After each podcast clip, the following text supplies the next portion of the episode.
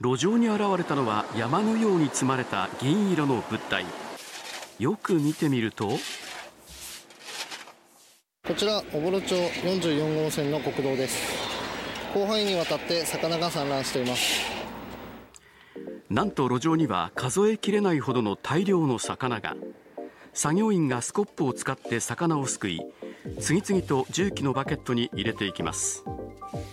魚が散らばっていたのは厚岸町小幌地区の国道44号線の路上です。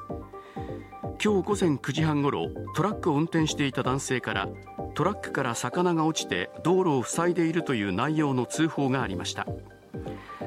散乱していた魚はイワシで一時およそ100メートルにわたって片側の車線を埋め尽くし警察は現場周辺の道路を一時片側を通行止めとするなどの対応を取りました。